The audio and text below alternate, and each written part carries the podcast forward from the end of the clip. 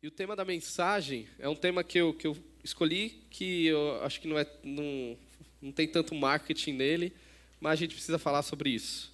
O tema é uma vida extraordinariamente comum. Hum, não chama tanta atenção, né? Uma vida extraordinariamente comum. Ah, na verdade, o comum nos incomoda um pouco. Ser comum. Imagine aí você numa sei lá, numa festa de fim de ano na sua família. Jonathan tá lá, final de ano, e aí alguém tira o amigo secreto, uh, é o Jonathan. E aí vai falar para ele. O Messinho tira o Jonathan e fala assim, Messinho, o Messinho vai falar sobre o Jonathan. Jonathan. Aí o Messinho fala, eu acho que o Jonathan é uma pessoa comum. Acho que isso não ia ficar legal, né? Acho que ninguém gostaria de receber uma... É, é até meio pejorativo, né? Comum, velho? Como assim, véio? Tanta coisa que poderia falar de mim comum. A gente talvez não lida tão bem com comum. E o comum, quando a gente pensa na nossa rotina, é, às vezes também é pior ainda. Quando a gente pensa no corriqueiro, naquilo que a gente vive todo dia, repete todo santo dia. Tanto é que as coisas que a gente assiste, as séries, filmes, elas nunca tratam do ordinário. É sempre o extraordinário, aquela coisa, aquelas coisas impressionantes, não é? Você não iria para um cinema ah, para ver o, o, Batman escovando o dente, não é? Imagina aí, 25 minutos, Batman sentado, pensando se levanta, se não levanta, aí escova o dente. Você não iria para assistir Homem-Aranha nas crises de adolescência dele lá, ah, assistir 45 minutos de aula de biologia. Já pensou? Você no cinema, Homem-Aranha assistindo a aula, a Homem-Aranha discutindo uma hora e meia com a Mary Jane, coisas de relacionamento. Não. Até tem coisas assim de rotina nos filmes, mas é só para dar uma, uma baseada assim em realidade, só para dar um gostinho. Mas a gente não quer que demore muito, óbvio. A gente quer que vá logo para a morte de não sei quem, para a vitória, a luta, a guerra e, e, tudo se exploda. A gente quer, quer ver isso, né? Não quer muito ordinário, até porque isso a gente já vê na nossa vida. Porém, ah, falar sobre rotina é falar sobre liturgia. Liturgia é aquilo que a gente repete frequentemente ah, o jeito que você acorda, ah, o que você faz primeiro quando você acorda, as coisas que você repete, é, como, como você almoça, com quem você almoça, ah, no seu dia, como que você faz no seu trabalho, se você arruma assim ou, ou de outra forma a mesa. É, e quando a gente fala de liturgia, ah, a gente não está falando apenas disso. liturgia aponta para algo muito maior, que se chama adoração. E aí eu espero que você consiga caminhar comigo neste raciocínio entendendo. A gente fala sobre adoração, aquilo que a gente faz diariamente comunica quem a gente adora. E adoração é um daqueles conceitos que a gente não tem um versículo chave, sabe? Uma coisa assim, tipo, pô, o que é adoração? Pá, aí você joga um versículo. Não tem. É, a Bíblia parte do pressuposto que a gente já, já vai entendendo, já sabe o que é adoração. Então, tem vários versículos que falam, mas não tem um versículo específico. Então, para você entender sobre o que é adoração, você precisa ter uma visão é, no geral da Bíblia. Você precisa entender uh, o todo da Bíblia para entender, ah, isso é adoração. Mas a gente não faz isso, a gente vai pelo caminho mais fácil, que é dos achismos. Ah, eu acho que adoração é isso. Eu, para mim, adoração é isso. A gente às vezes até confunde um pouco. Uh, um dos problemas que a gente geralmente cai, e isso já vem de muito tempo, é a ideia de dicotomizar as coisas. Uh, adoração tem a ver com aquilo que eu faço no domingo. Tem gente que até acha que é sinônimo, né? Adoração e música. Uh, adoração diz respeito a atos religiosos que a gente pratica dominicalmente. É, mas não. Pior que a gente até sabe que não, mas a gente vive parecendo que não sabe. Adoração diz respeito aos atos diários que a gente ah, age diariamente. Tudo que a gente faz diz respeito à adoração. Mas a gente tem esse probleminha aí que já é um problema antigo, lá desde o início da igreja, gnosticismo já era isso. Ah, o espírito é bom, a matéria é ruim, as coisas boas são espirituais, a matéria a gente joga fora. Então minha segunda-feira é ruim, meu domingo é de Deus. O problema é que os nossos corações, a gente não percebe, mas eles vão sendo transformados diariamente. Ah, e muitas das vezes eles estão sendo transformados pelos ídolos modernos que a gente tem se prostrado diariamente. Mesmo nós cristãos. Porque a gente entende que o ápice é o domingo. E a segunda-feira, a terça, não tem muito a ver. mas tem tudo a ver adoração, tem tudo a ver com adoração. E no final das contas, ah, nós estamos sendo formados por outros e não Deus. Tem um, um, um escritor que ele fala, ele é uma das vozes muito forte, era uma das vozes muito forte falando sobre isso, sobre adoração, sobre liturgia. E o nome dele é David Foster Wallace. Ele não, ele não é cristão, mas ele nos abençoa muito uh, com alguns textos, alguns questionamentos que ele coloca. Uh, Timothy Keller cita ele em diversos livros. E eu quero ler um trecho que ele, um trecho um pouquinho grande, mas peço que você tenha paciência, que vai nos ajudar no decorrer aqui da, da exposição. Ele diz assim: nas trincheiras do dia a dia não há lugar para o ateísmo. Não existe algo como não adorar. Todo mundo adora. A única opção que temos é decidir o que adorar. E o motivo para escolhermos algum tipo de Deus, seja Jesus, Alá ou alguns princípios éticos, é que todo outro objeto de adoração te engolirá vivo. E olha que interessante. Quem adorar o dinheiro e extrair dos bens materiais o sentido da sua vida, nunca achará que tem o suficiente. Uh, aquele que adorar o seu próprio corpo e beleza sempre se sentirá feio, e quando o tempo e a idade começarem a se manifestar, morrerá um milhão de mortos sem efetivamente serem enterrados. No fundo, todos nós sabemos de tudo isso. É o que está no coração de mitos, provérbios, clichês, epigramas, epigramas uh, e parábolas. Ao adorar o poder, se você, você se sentirá fraco e precisará de ainda mais poder sobre outros, para afastar seu próprio medo. Adorando ao intelecto, ser, é, ser visto como alguém inteligente, acabará se sentindo burro, um farsante na iminência de ser desmascarado. Mas a parte traiçoeira desta adoração é que ela é inconsciente, um tipo de adoração em direção ao qual você vai gradualmente se acostumando dia a dia e sem perceber, elas começam a determinar sua escolha. Ah, é, é, profunda essa, essa fala dele. Ele foi um grande escritor. Ah, infelizmente, ele, ele se matou, ele se enforcou para você ver, o homem que e ele era tido como uma das mentes mais brilhantes no mundo contemporâneo, para você ver como tudo isso que ele falou diz respeito à adoração e, e, a como também estava o coração dele quando você conhece um pouco mais da história, é muito interessante.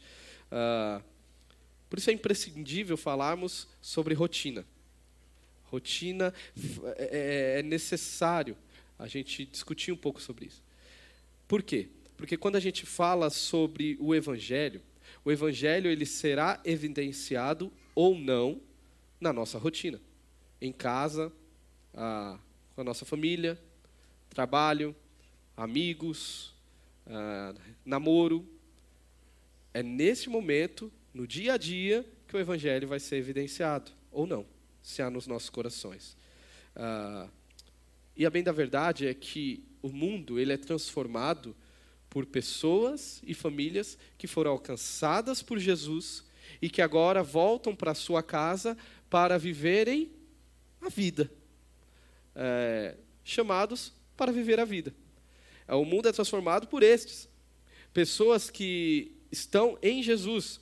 Ah, não sei se você lembra da história do endemoniado de Gadara. Ele é liberto por Jesus e aí ele olha para Jesus e fala: Jesus, onde eu posso ir? Eu quero transformar o mundo, pode contar comigo. Eu sou seu agente agora de transformação na nação. Eu vou transformar tudo isso impactado, vou, vou fazer tudo aqui em teu nome. E aí Jesus fala para ele: Oh, que benção, que benção que você está com esse coração, cara. Sabe para onde você vai? Para sua casa. Volta lá para sua casa uh, e vai viver sua vida. Vai ser minha testemunha no seu contexto, no seu contexto da sua casa. Isso nos mostra, e, e isso é chamado para todo crente, na verdade. Todo cristão é chamado a viver em Cristo e a lavar a sua louça. Amém? Todo crente em Jesus é chamado a viver em Cristo e lavar a sua louça. Se você tinha dúvida do seu chamado, bem-vindo. Seu chamado é esse: limpar a sua casa, lavar a sua louça, ah, cuidar de coisas ordinárias porque nós somos extraordinariamente comuns. E a minha oração é que hoje, Cristo tire os nossos olhos das miragens que a gente, que o nosso coração, que é tão é, megalomaníaco, idólatra, constrói frequentemente. Imagens essas que nos atrapalham a enxergar o belo. Que Jesus nos ajude a perceber o que realmente importa na vida. Que, é, que Ele é, é equilibre o nosso olhar para aquilo que está diante de nós, para aquilo que frequentemente nós lidamos para que a gente consiga enxergar a beleza de uma vida extraordinariamente comum. Ah, e no Salmo, o Salmo que a gente vai observar hoje, o salmista faz isso. Ele nos convida a fazer as pazes com a vida que Deus nos deu, fazer as pazes e aproveitar o máximo as oportunidades que Deus nos dá diariamente. É, e eu quero que você abra a Bíblia então, e no Salmo 131, um salmo davídico. Eu sei que Deus vai falar aos nossos corações. Salmo 131.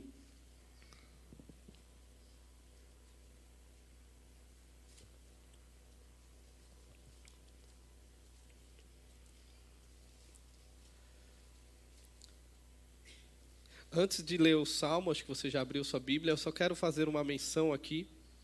Uh, Nathalie e Ingrid estão aqui.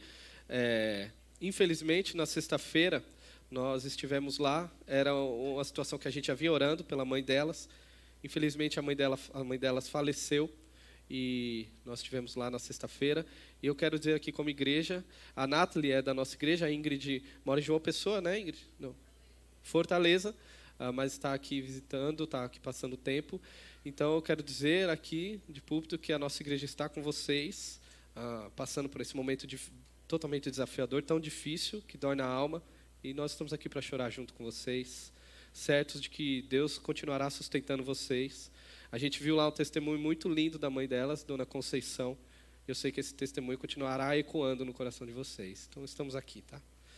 Quero ler então o Salmo 131. Vamos ler juntos um salmo pequeno, mas tão bonito. Senhor, o meu coração não é orgulhoso e os meus olhos não são arrogantes não me envolvo com coisas grandiosas, nem maravilhosas demais para mim. De fato, acalmei e tranquilizei a minha alma. Sou como uma criança recém-amamentada por sua mãe. A minha alma é como essa criança. Ponha a sua esperança no Senhor, ó Israel, desde agora e para sempre. Vamos orar? Senhor, que a tua palavra invada os nossos corações que a tua palavra venha ferir os nossos corações, para que a gente te ame mais. Ame de fato quem o Senhor é. E que a gente consiga nos, consiga nos perceber, eh, sabendo que somos falhos e tão dependentes da tua palavra. Nos transforme. Minha oração em nome de Jesus. Amém. Neste pequeno salmo aqui, eu quero ver três, três características, observar com vocês três características de uma vida de adoração a Deus, que desemboca, que dá sentido a uma vida extraordinariamente comum. Três características de adoração a Deus que dá sentido à nossa vida.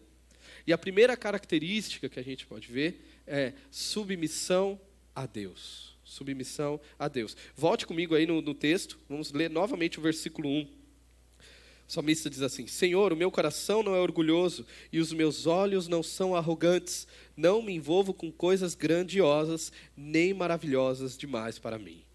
Uma oração difícil, não é? A ponto do cara conseguir falar com Deus: Senhor, eu não sou orgulhoso. Senhor, meu olhar não é altivo. Eu não sou soberbo. O Senhor sabe. E, e Davi ele não faz essa oração fingindo, porque Davi é o mesmo que escreveu sabendo que Deus o sondava, Deus já sabia o que estava no coração dele antes que chegasse à sua boca. Então, Davi não está é, transmitindo uma imagem. De fato, ele, ele está afirmando isso de, de forma sincera a Deus. Uh, é como se Davi estivesse falando: Senhor, eu quero viver aquilo que o Senhor tem para mim. Eu não preciso ser mais, eu não preciso de mais. Eu só quero aquilo que o Senhor tem para mim. O Senhor sabe disso. O Senhor conhece meu coração, o Senhor sabe como meu coração está. Eu não estou não estou desejoso de grandes feitos, de grandes maravilhas. Eu quero viver aquilo que o Senhor me chamou a viver. A gente não sabe qual é o momento da vida de Davi que esse salmo foi escrito. Talvez ah, no momento enquanto ele era pastor e ele era acusado de é, é, querer derrubar Saúl do seu reinado. E Davi está falando: Senhor, o Senhor conhece meu coração. O Senhor sabe que eu quero viver aquilo que o Senhor tem para mim. Uh, e essa é uma oração difícil para nós também. Mas ao se submeter a Deus desta forma, o salmista tem uma visão correta de si, nem mais e nem menos. Eu sou isso. Eu não preciso ser mais, também não sou menos. E, e essa é uma, uma atitude, uma postura é, difícil, mas necessária para nós, importantíssima, essa percepção ah, de nós mesmos, de reconhecer quem somos reconhecer nossas fraquezas, os nossos pontos, pontos fortes. Uh, e o salmista ele faz isso. E é interessante que quando você vai ver na história bíblica, uh, algumas pessoas que deveriam fazer não fazem. Como, por exemplo, os discípulos. Mateus 18 narra ali os discípulos discutindo e brigando ali uh, sobre quem, de, qual deles era o maior no reino de Deus. Estes mesmos que andavam com Jesus. Por isso que é, é, é, é, ilógico você pensar que eles estavam discutindo isso na frente de Jesus, o maior exemplo de humildade e, e de humilhação em prol do outro. E eles estavam lá debatendo isso. Pense comigo, Jesus, o Rei eterno, o Rei que governa o mundo, é, que tem toda a glória do universo, decide se humilhar, se tornar como um de nós, assumindo a, a humanidade. Isso é escandaloso e também é esquisito pensar que um Deus precisou de cuidados maternos. Um Deus precisou que alguém trocasse sua fralda. Já parou para imaginar isso?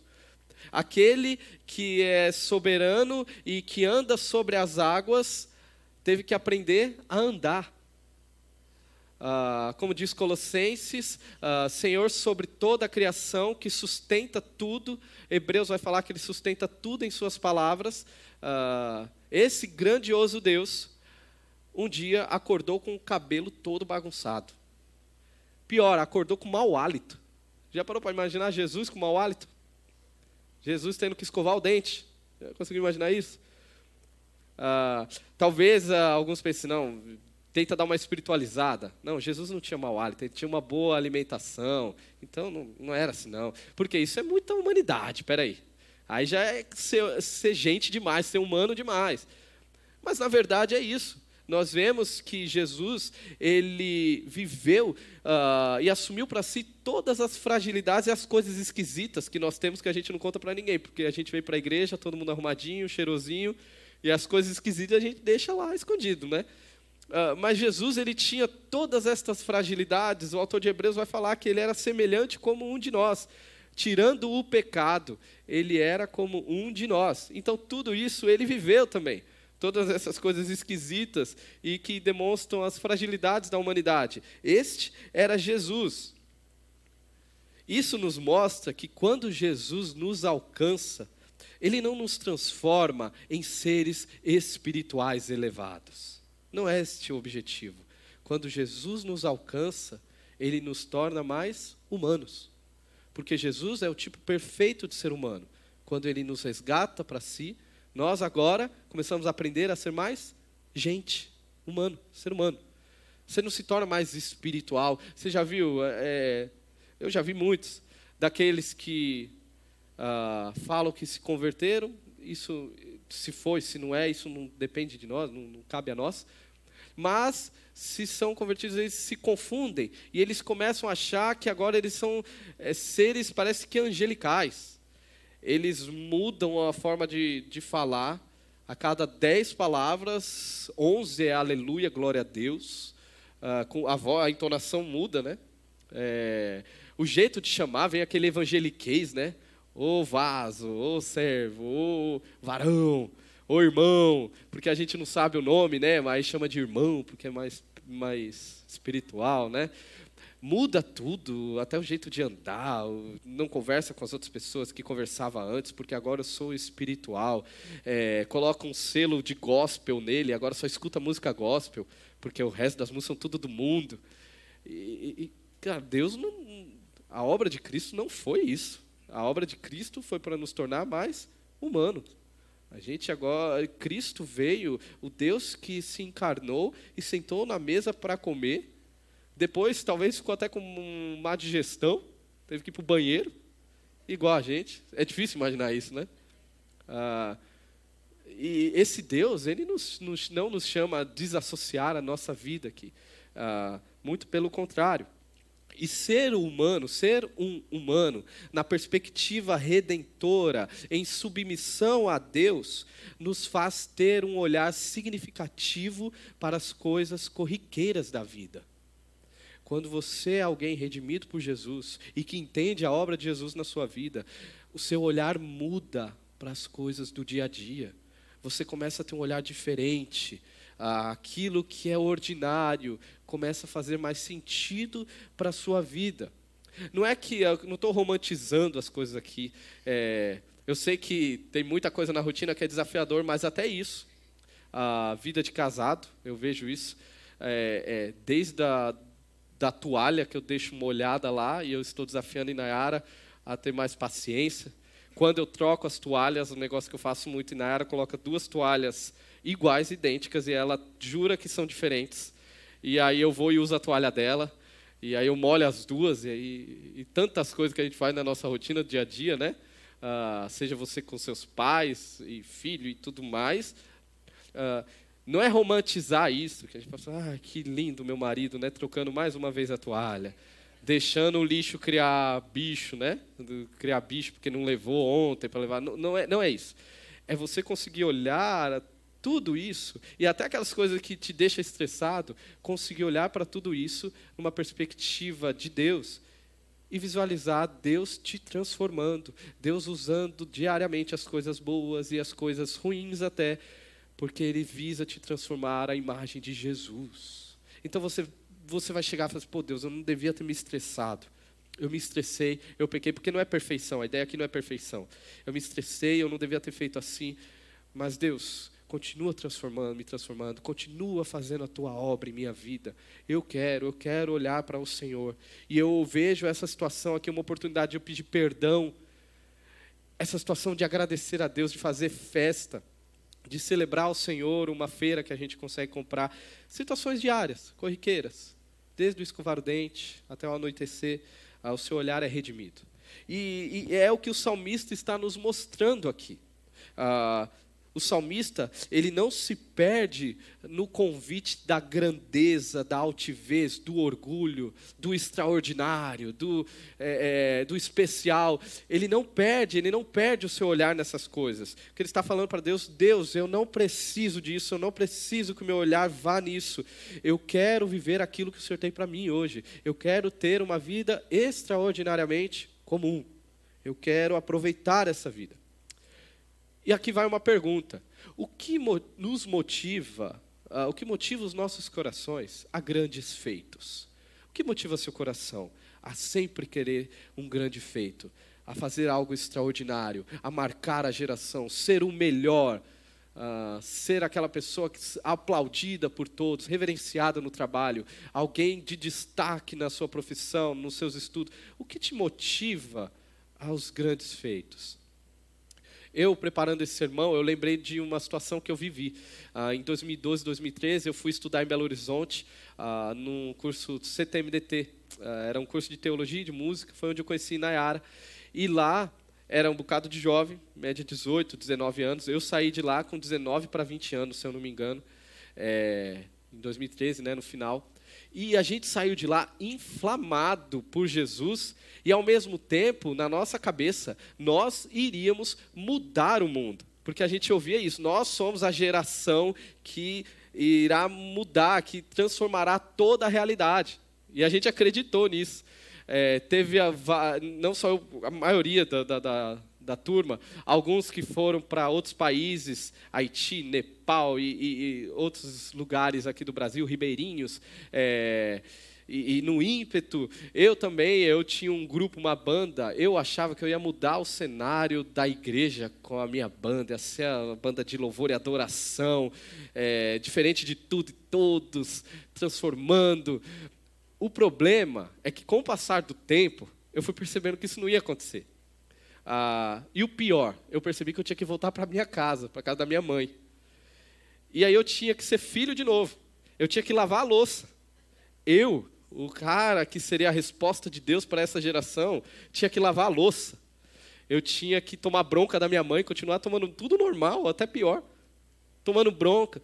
No caso de São Paulo, eu tinha que pegar metrô lotado, com um bando de réis mortais, e no odor deles, e continuar nessa vida medíocre que não deveria ser minha. Isso aconteceu com todos os meus amigos, teve gente que voltou do Nepal, uh, que lá é, queria transformar o mundo, quando voltou aqui, ficou desesperado. Uh, alguns questionaram a sua fé, questionaram Deus, porque não conseguiam se adaptar mais. Teve um amigo, por exemplo, voltando de uma dessas viagens, depois de um ano no Nepal, ele falou para a gente que ele não trabalhava mais para ninguém. E aí depois ele foi percebendo que se ele não trabalhasse, ele não ia ter como comer bem-vindo à vida, né? Uh, todo mundo teve que dar esse choque. Tem alguns amigos que ainda estão junto com a Alice neste mundo aí, descobrindo as maravilhas deste mundo, mas a maioria já, tipo, pô, a vida não é isso, cara. A vida não é isso. A vida é, é, é, é ordinária mesmo. É, é, a correria do dia a dia, as pequenas coisas. Uh, e eu dou graças a Deus que eu passei por esse processo de, de, de, de acordar quem me ajudou muito foi Nayara. Eu lembro que nessa época eh, eu tinha três. Uh, Nayara me colocou na, na, parede, porque eu tinha três ideias. Uma era mudar a história de, do Haiti. Eu achava, cara, eu sou a, eu, eu, eu tinha isso muito na minha cabeça. A outra é que eu ia ter a banda que ia revolucionar a história do Brasil. E a terceira opção era casar. E Nayara falou assim: olha, você escolhe uma dessas. Vocês sabem que, graças a Deus, é, eu fui inteligente, pelo menos, pelo menos dessa vez eu fui inteligente, né? Ah, e aí eu decidi, graças a Deus, a única coisa possível, né, e, e certa que eu deveria fazer. Ah, e depois você, a vida vai caminhando, filhos, e eu vou percebendo que o chamado de Deus para minha vida é este: é ser pai dos meninos, é ser marido. O chamado de Deus para mim não é ser um grande pregador, um grande pastor, não chamado de Deus para a minha vida é ser aquilo que eu sou ali no meu lar, é ser um bom homem, um bom cidadão, também ser um bom pregador, um bom pastor. Uh, eu não tenho um chamado extraordinário. E eu quero aqui ser um, co um coach ao reverso, me desculpe. E eu preciso falar para você: você não é extraordinário. Me desculpe. Você não é tudo isso. Você não é o cara dessa geração. Não é. Se você parar para pensar, essas pessoas de grande destaques que a gente vê aí, elas na verdade são é, 99,999% é, da humanidade é formado de pessoas comuns, não é? é? Não é de pessoas que vão impactar o mundo e transformar, não. Nós somos pessoas comuns. E, na verdade, o verdadeiro, a, a, ser extraordinário, esse aspecto do especial, está nisso, no ser comum. Chesterton, um escritor que nos abençoa muito, ele tem uma frase muito linda e me ajuda muito a colocar meus pés no chão sempre. Ele diz assim: a coisa mais extraordinária do mundo é um homem comum, uma mulher comum e seus filhos comuns. A coisa mais extraordinária, extraordinária do mundo coisa mais extraordinária do mundo é quando um jovem, um pai de família, uma menina entende que ela pode, que ele pode glorificar a Deus naquilo que ele faz, na vivência dele, no contexto ali da sua faculdade, do seu trabalho, sem querer galgar a, a, a imagens que a gente constrói, tanta coisa. Não, não. Deus te chamando para ser bênção onde você está, a perceber os detalhes da vida, a, a aproveitar, a saborear o, o, os prazeres da vida, a se vislumbrar com um belo, a, a se encher quando a gente ouve músicas cantadas de forma tão linda. É este, é, é a isso que Deus nos chama em Cristo Jesus.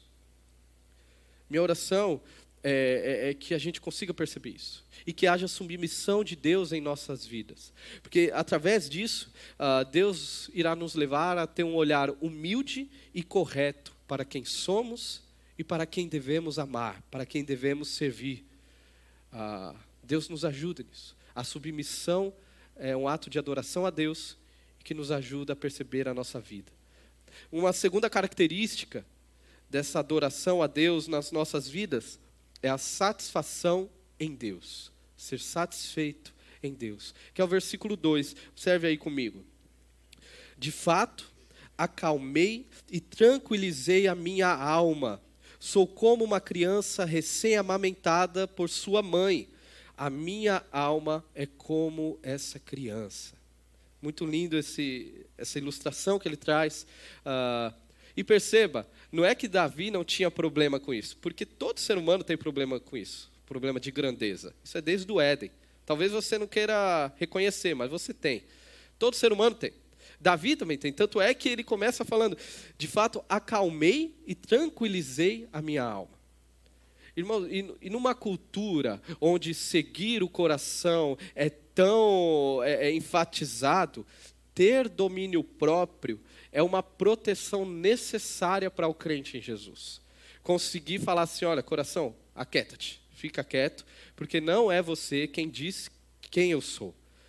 Não são minhas emoções, não são meus sentimentos, não são meus pensamentos que dizem quem eu sou, quem eu devo, o que eu devo fazer.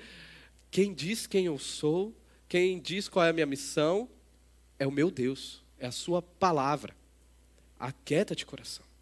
Sossega. Eu não preciso vislumbrar aquilo que eu não tenho. O meu Deus me chama a olhar para aquilo que eu tenho, a glorificá-lo e vivenciar aquilo que eu tenho para a sua glória. Davi também tinha essa tentação. É, e nós também temos que lidar com isso. E Davi não apenas aquieta o seu coração, mas ele encontra satisfação em Deus. Satisfação em Deus. E aí ele usa essa ilustração do bebê, né? Do bebê recém-amamentado. E é muito bonito. E, e, depois que eu ter percebido isso, depois que casei, é, pai, Parece que todas as minhas ilustrações envolvem agora meus filhos. Parece que eu estou percebendo as últimas pregações, né? Tem que ser mais criativo. Mas quando eu estava vendo isso, eu leio o texto já vem na minha cabeça a cena do meu filho Benjamin com um ano de idade. Uh, a gente estava no processo de é, é, de tirar o peito dele, né? De desmamar. Uh, eu sei que alguns pais entendem que deve ser outro tempo, aí cada um, cada um, é a nossa família. E aí a gente entendeu que era o momento e eu lembro que numa das madrugadas, aí ele chorando, e Nayara quase chorando no quarto, aí vou, o pai é a vítima, né? Eu que vou pegar o monstro. E aí eu peguei ele, ele estava frenético, aí eu fui, peguei um copo d'água, dei na mão dele, foi muito engraçado que ele pegou o copo d'água, olhou para mim e fez assim, ah! fez assim, um menino de um ano de idade. Era, caramba, velho. E aí eu fiquei lá um bocado de tempo até ele ser cansado pelo sono e dormir. Porque ele estava falando para mim, ele falou, não quero você. Tipo, você sabe que eu quero. É, criança, bebê quando quer mamar, ele não negocia, ele quer, ele quer o peito, e não tem negócio. E, e, e é tão lindo que de, o, o pós, né, depois que mama, ele se rende, né, não quer guerra com ninguém, fica lá tranquilaço. Ah, rindo à toa. É uma das, um dos momentos mais gostosos que a gente brinca. O Vitor, nessa fase, a gente brinca com ele. É, é um momento muito bom. Uh, esse texto aponta para essa nuance dessa criança que encontra satisfação em Deus, dessa pessoa que, assim como a criança, encontra satisfação em Deus, mas também esse termo aqui, que na minha Bíblia trata, é, traduz como recém-amamentada, também é, é, traz a, a, o sentido de desmame, como eu falei aqui. É, e o desmame ele aponta para um, um, marco de crescimento na vida de uma criança. É, Charles Spurgeon ele comenta algo interessante.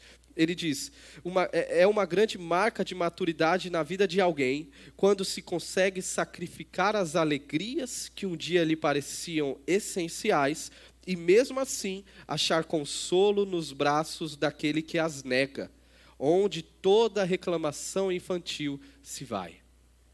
É, é esse processo que Deus nos chama.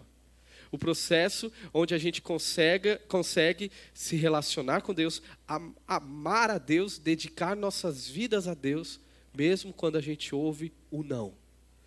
Mesmo quando aquilo que a gente tem orado, tem clamado a Deus, não acontece.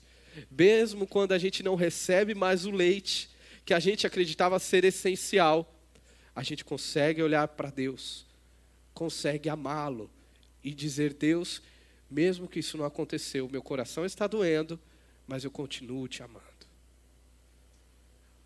O seu compromisso, ele amadurece. Ele não depende do que Deus faz, mas de quem Deus é. Porque você sabe que Deus é bom, que Deus é fiel, que Deus te ama, que Deus tem grandes planos para a sua vida, mesmo diante do não. E é isso que acontece com uma criança. Mesmo ela sendo negada por aquilo que ela acreditava ser essencial, ela aprende a amar os braços de, daquela que a negou. Uh, isso é um amor. A gente sabe que tem crentes e crentes. Tem aqueles que ainda estão na fase de serem amamentados e acreditam que se Deus não fizer, Deus não é Deus igual aqueles testemunhos. Deus é fiel porque eu consegui comprar minha casa. A gente entende esse testemunho, mas é, a, a nossa expectativa é que essa pessoa não pense que Deus deixa de ser fiel se essa pessoa não conseguir comprar casa. Não, Deus é fiel, ponto. Eu não preciso continuar essa frase. Deus é fiel. Deus é fiel. Mas existem hum, é, é, momentos de cada um. E existem aqueles que estão caminhando. E esse é o chamado para você, cristão, crente em Jesus. Maturidade crescendo, crescendo, crescendo em Deus uh, e na satisfação em quem Deus é. E na verdade a satisfação ela ela é um colírio de Deus para nós, para que cura a nossa visão e nos faz enxergar de fato o, o, o que é belo.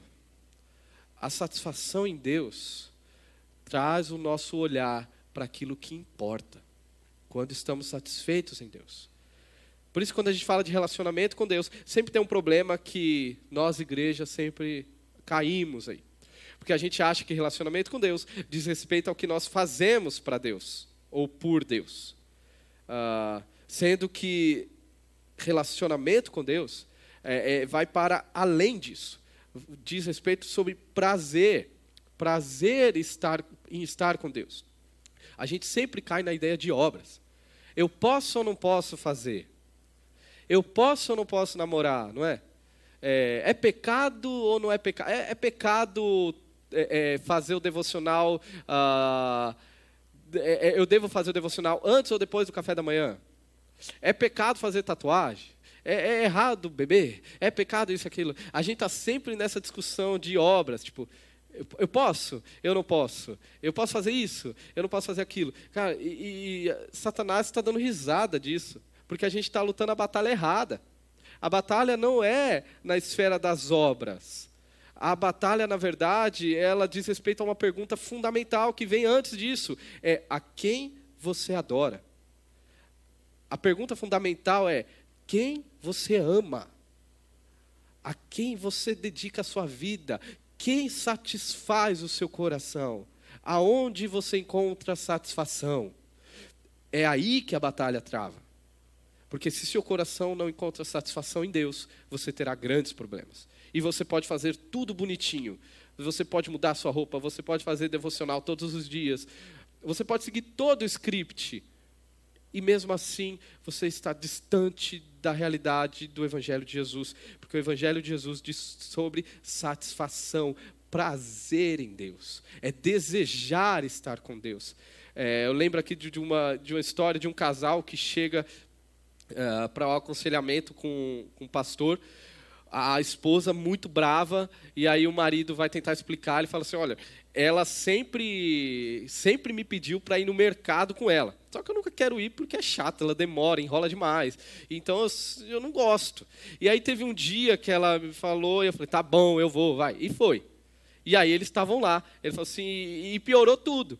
Aí o pastor também sem entender nada, porque mulher é um ser difícil também, né, às vezes. Os homens concordam.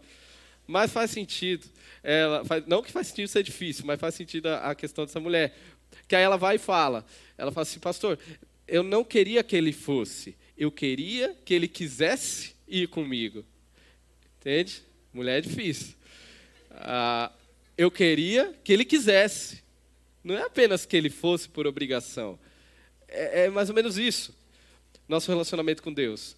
Não é fazer pelo fazer às vezes chega a ser até cansativo, eu, eu confesso, quando as pessoas vêm sempre questionando isso, tipo, cara, eu posso, eu posso namorar com tanto, eu posso, eu não sei o quê.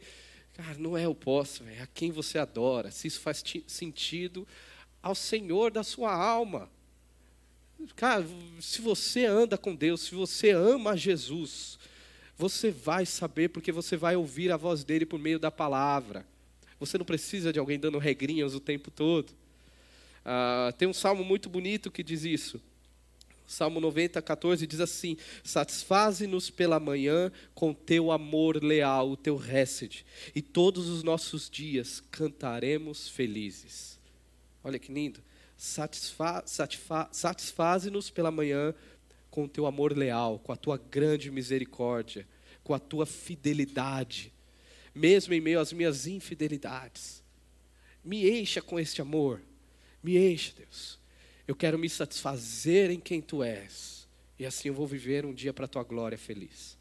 Já precisou começar um dia assim? É diferente, não é? Do que pode, não pode, faço isso, não faço aquilo. Ah, o restante do seu dia é uma resposta em adoração ao desejado da sua alma. É aí que a batalha se trava. E quanto mais satisfeitos em Deus, mais satisfeitos ficamos com a nossa vida. E o contrário é real também. O oposto é verdadeiro. Quanto menos satisfação em Deus, menos satisfação com tudo que nós vivemos. Começamos a ficar insatisfeitos, uh, satisfeitos com, com a nossa roupa, com o nosso cabelo, com a nossa cara. Eu não gosto do jeito que eu falo, eu não gosto da minha história, eu fico insatisfeito, eu quero trocar, vou trocar meu carro, vou trocar minha casa, não gosto mais da minha casa, quero pintar a parede, quero agora pintar de outro jeito a parede, quero fazer isso, quero fazer aquilo. O, o tempo todo a gente fica insatisfeito, trocando tudo, tem aqueles que pior ainda, né? Eu quero trocar minha esposa, quero trocar meu marido, porque eu estou insatisfeito. Uh, filhos não podem trocar os pais, né? Nem pai e filho.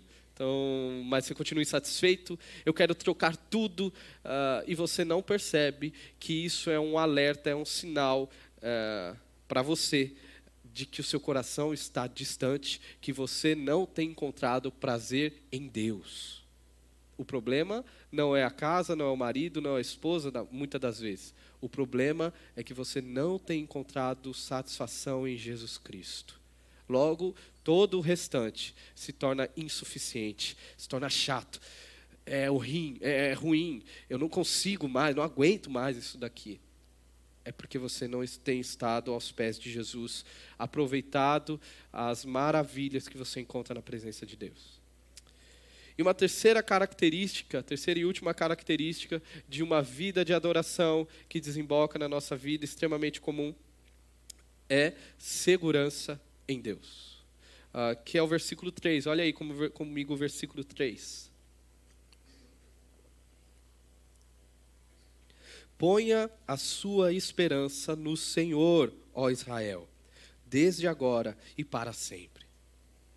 O salmista que decide submeter a Deus a sua vida e viver de forma satisfeita em quem Deus é e naquilo que ele propõe a, ao salmista viver, agora faz um convite para todos nós. O convite é: confiemos em Deus. Entreguemos nossas vidas, uh, tenhamos segurança em Deus. Que é um, é um caminho natural. A gente se submete a Deus, a gente encontra prazer em Deus, logo, a gente não quer descansar em outro senão Deus. Uh, Santo Agostinho já dizia isso, uh, que Deus nos fez para Ele e não há nenhum lugar uh, que o nosso coração possa encontrar descanso se não for em Deus. Está no seu DNA. Você precisa descansar em Deus. Você precisa encontrar segurança em Deus e nada que você possa fazer. E na verdade, essa é a grande tragédia que o homem vive, é, sempre em busca de segurança. Os muros cada vez mais altos, os condomínios cada vez maiores. Ah, de alguma forma, a gente precisa encontrar segurança. Você só conseguirá encontrar segurança plena em Jesus Cristo. É isso que o salmista está nos chamando. E, irmãos, esperar, porque segurança em Deus é esperar em Deus, é esperar e estar certo de quem Deus é. Esperar é se sujeitar, é afirmar: eu não tenho controle. Ninguém espera quando tem um controle. o ato de esperar é, é uma afirmação para Deus: Deus, eu não tenho o que fazer, o Senhor está no controle. E aqui eu lembro de uma das cenas assim mais lamentáveis minhas, assim, mais constrangedoras, que ainda bem que não tem nenhuma câmera no carro me filmando, é, que eu lido com isso. Ah, no congestionamento aqui, às vezes, é, baixa, parece que baixa um espírito. Eu sou possuído pelo espírito de outrora paulistano. E aí eu fico agoniado. Ah, uma pessoa na minha frente, eu arranco, passo pela pessoa, confessando meus pecados aqui. Passo pela pessoa e ainda faço assim, às vezes. Tipo? Orando para que aquela pessoa não seja da igreja. Porque já pensou? Seria muito ruim se isso acontecesse. Ah, e aí eu passo por essa pessoa, e aí eu tô lá, no alto do meu estresse, aí vem a, quem vem atrás, né? Do lado, assim, encostando do meu lado. Que é aquela hora que você morre de vergonha, você já passou por isso. A, a pessoa que você acabou de cortar e reclamar, a pessoa vem do seu lado aqui, encosta. Aquela hora você olha para o lado, finge que não está vendo nada, tenta não olhar para a pessoa. E aí, quando você olha, às vezes a pessoa está rindo, está cantando uma música, está nem aí, está super de boa. E vocês estão no mesmo congestionamento, eu estou no mesmo congestionamento com aquela pessoa, e ela está lidando super bem com aquilo. E aí é mais humilhante ainda, não é? Ah, esperar é isso. Você não tem a opção de não esperar em Deus. A questão é como você vai esperar. Você pode se espernear, igual está falando do Benjamin, do bebê, fica bravo, grita. Você pode fazer tudo isso. Mas você não tem opção. A pergunta é como você vai esperar em Deus.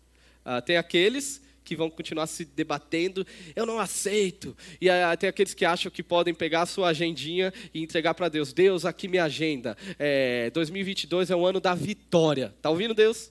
Cara, não existe isso, amigão.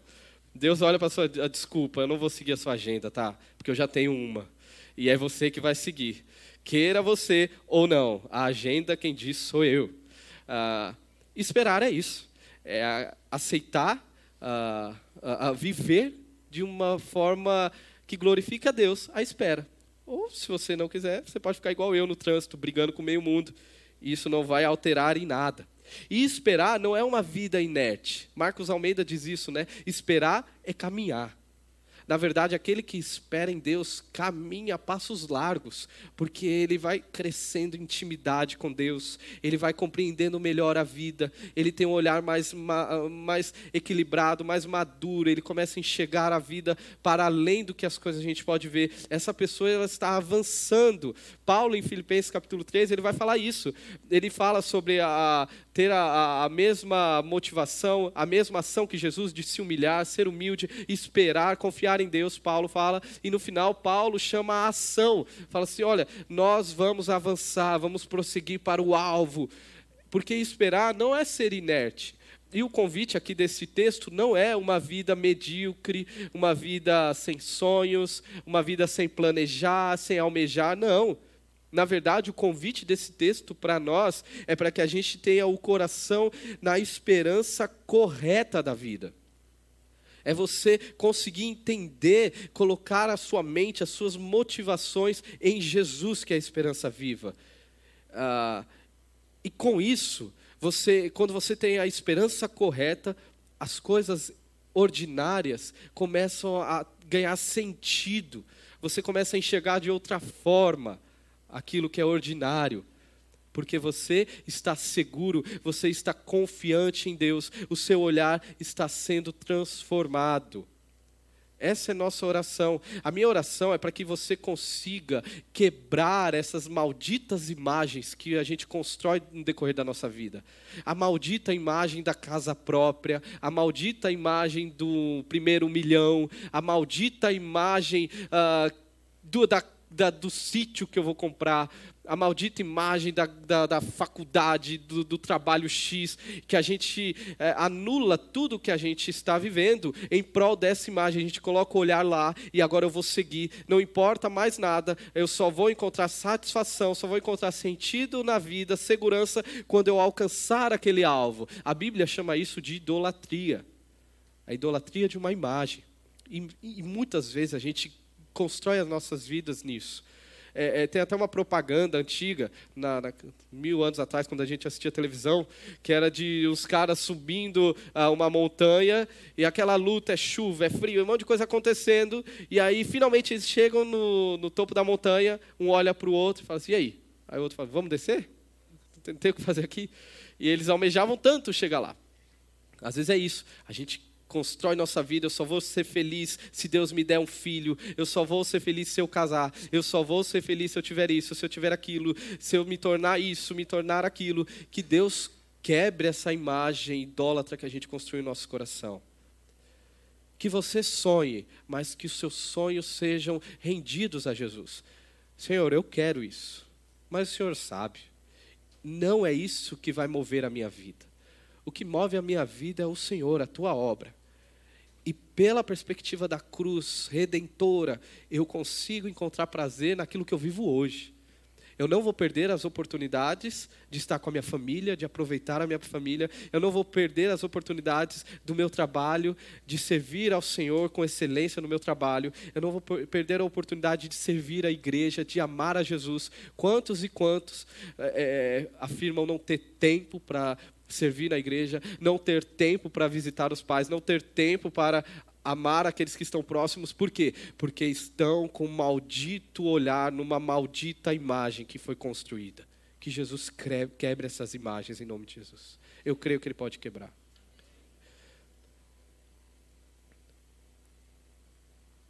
Uma vida extraordinariamente comum, em adoração a Deus, ela é marcada por submissão, satisfação e segurança em Deus. Por isso que vale a pergunta aqui: o que sua rotina diz sobre a sua vida de adoração? O seu dia a dia. A quem você adora? O seu dia a dia. Lá. O evangelho de segunda-feira, não o evangelho de domingo. A quem você adora? É, quais são as imagens que você precisa destruir hoje? O que, que tem te atrapalhado, tem te tornado míope para aquilo que Deus tem te chamado a viver. Uh, Michael Horton, é, o autor de um livro que eu até indico se você quiser ler, uh, fala sobre isso e é um livro que tem me abençoado muito. O livro é Simplesmente Crente. Ele fala algo muito bonito. Ele diz assim: é preciso coragem para crer que uma vida pequena ainda é uma vida significativa.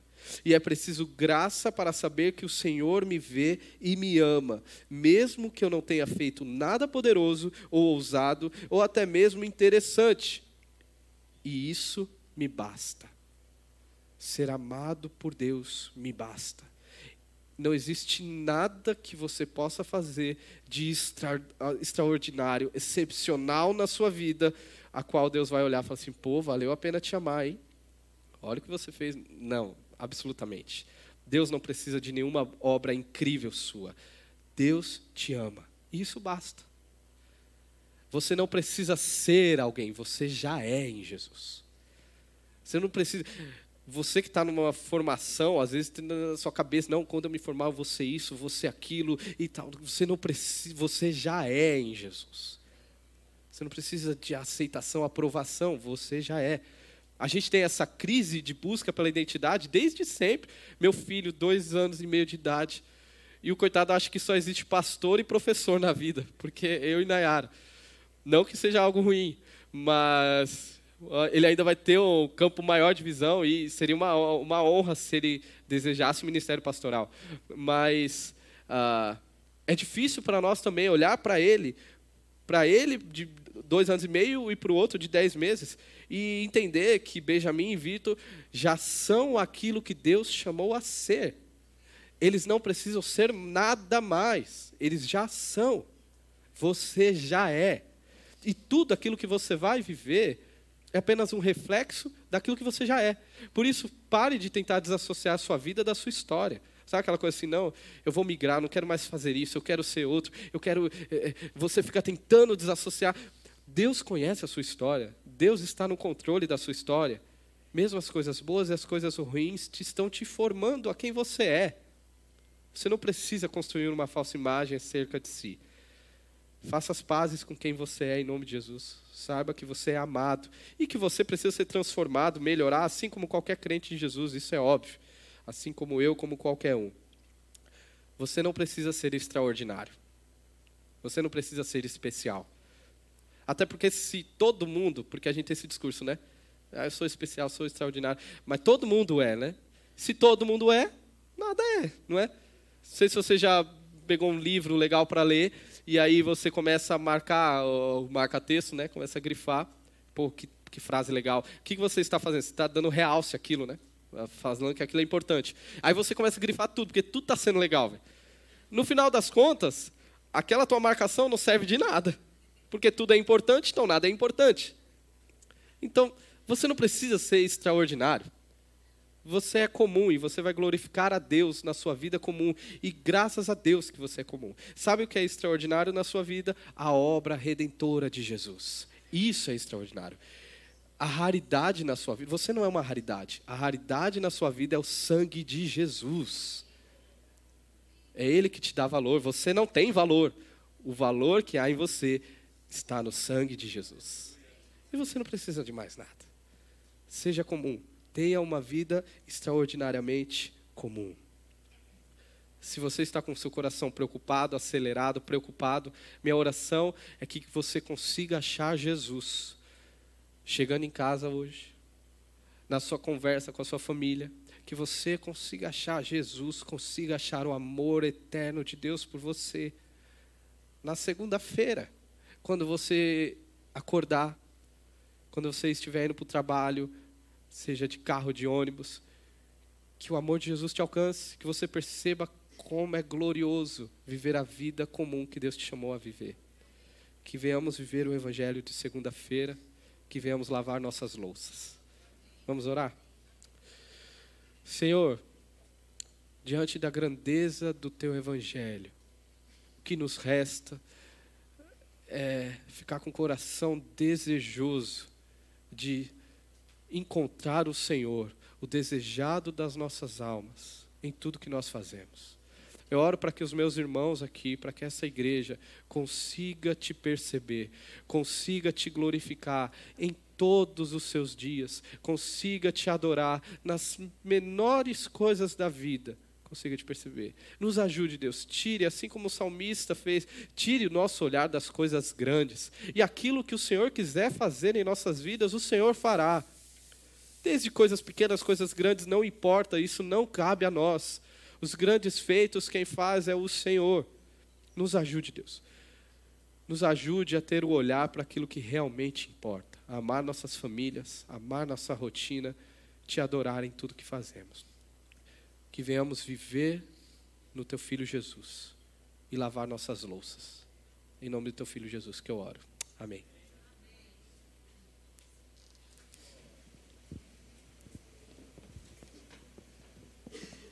Pessoal, é, a gente quer agradecer a, a igreja, agradecer o pastor por nos receber tão bem, é, a todos vocês, né? Vocês que servem aqui, é, pela mensagem também, é uma mensagem que, como o pastor falou, é o evangelho de segunda-feira, né? E, realmente é para gente, é o tipo de mensagem para a gente toda segunda-feira, assim, a gente lembrar a semana todinha, é, de, do que Deus tem para a gente, né? do que Deus tem reservado para a gente. Às vezes no meio da semana, né, estressante, trabalho, a gente acaba esquecendo tanta coisa e acaba parando no meio do trânsito. Eu penso muito isso também, viu, pastor?